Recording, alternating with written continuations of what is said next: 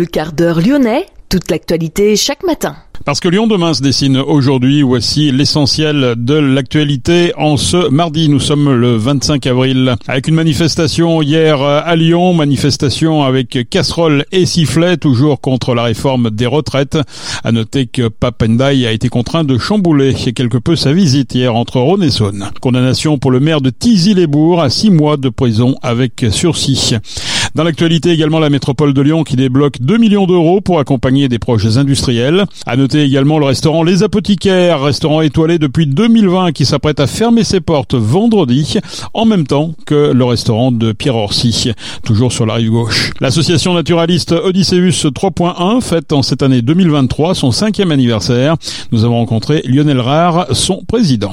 Lyon demain, le quart d'heure lyonnais, toute l'actualité chaque matin Gérald de Bouchon. Bonjour à toutes, bonjour à tous. Le collectif d'extrême gauche Lyon Insurrection avait lancé un appel hier sur Internet. Plusieurs rendez-vous avaient été donnés devant la mairie de Lyon, un autre devant la mairie du 4e, celle du 8e et à Villeurbanne.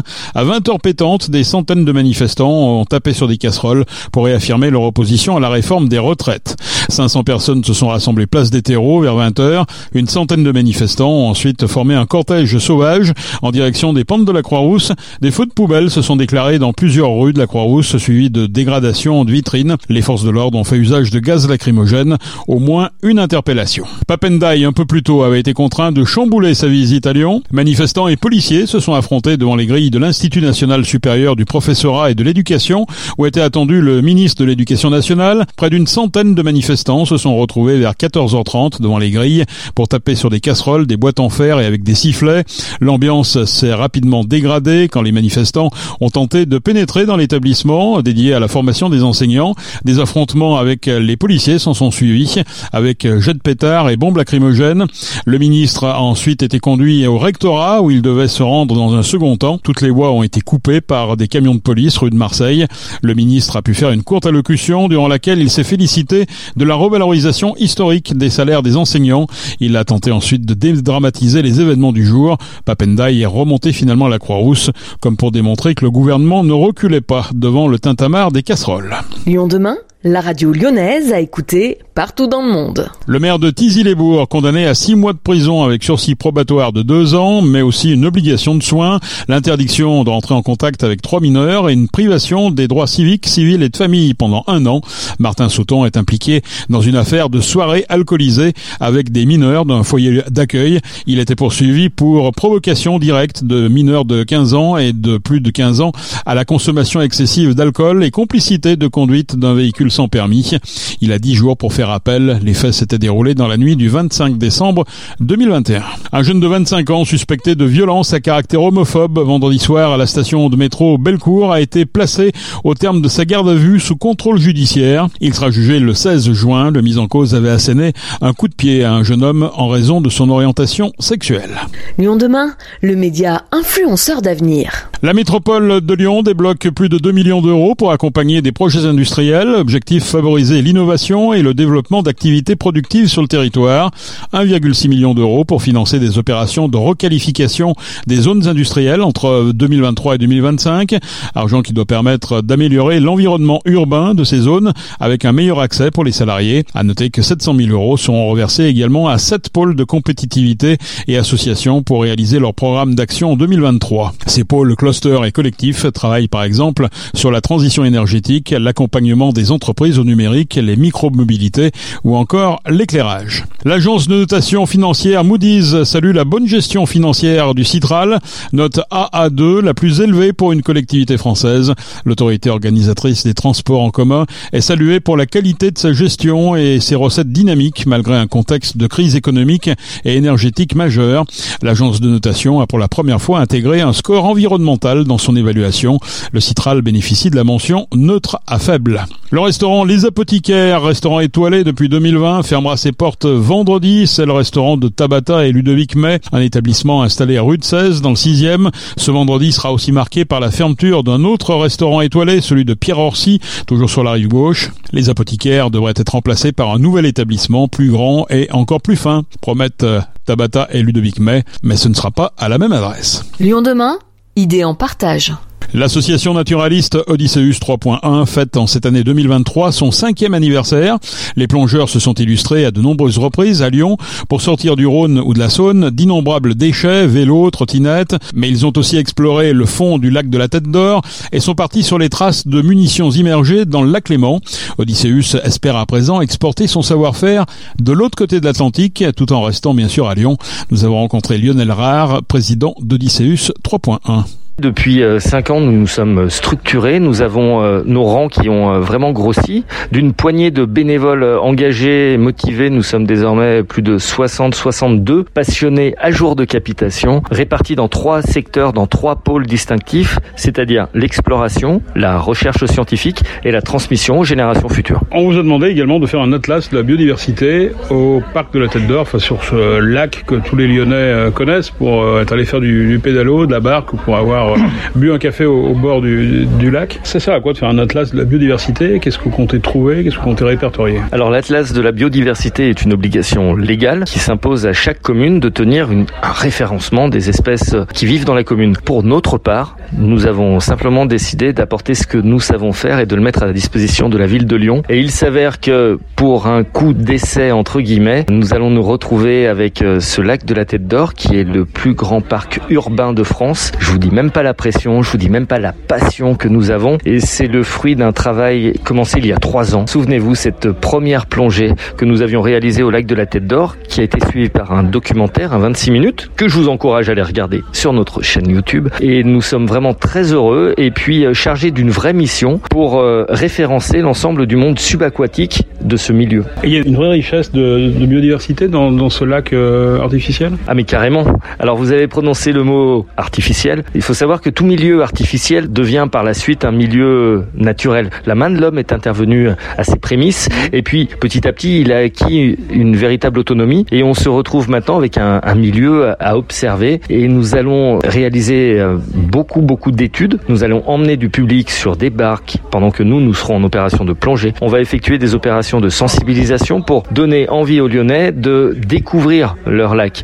Pas de l'aimer, ils n'ont pas besoin de l'aimer parce qu'ils l'aiment déjà ce lac de la Tête d'Or comme nous, mais on veut simplement qu'on puisse euh, avoir des images à poser sur ce dont on parle. Mais cet endroit, vous le connaissez déjà bien, vous avez déjà fait un film euh, au Parc de la Tête d'Or, donc euh, vous n'êtes pas tout à fait novice, vous n'allez pas tout découvrir. Hein. Effectivement, nous avons été les premiers à réaliser une bathymétrie du lac première bathymétrie depuis 1971. Ça faisait presque 50 ans que ça n'avait pas été fait. Le lac a bougé hein, avec les sédiments. Et là, nous allons pouvoir y retourner. Il faut vous souvenir, nous avions fait deux jours et une nuit d'exploration. Là, nous allons pouvoir travailler toute une année complète. C'est un peu la différence entre un film et puis une série. C'est-à-dire que là, on va pouvoir y retourner comme on veut, quand on veut, en fonction des différentes conditions que les organismes scientifiques nous auront fixées et on pourra travailler de manière récurrente sur ce lac pouvoir observer ce que nous n'avons pas pu observer les premières fois. Ça vous donne des idées pour euh, des destinations outre-Atlantique? Alors bah forcément, vous avez prononcé le mot euh, outre-Atlantique. Ce lac de la Tête d'Or a été euh, créé de main d'homme en 1857, au même moment que la création du parc de la Tête d'Or, qui a été lancé quelques mois après euh, Central Park à New York.